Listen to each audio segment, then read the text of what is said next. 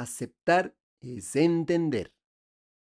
Aceptar al otro es entender que su comportamiento es parte de su historia y que puedes elegir si vives o no con esa parte de él o de ella.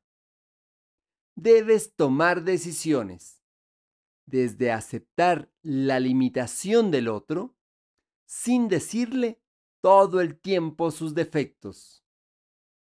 Te acompaña Mario Tapia Hernández y nuestras familias.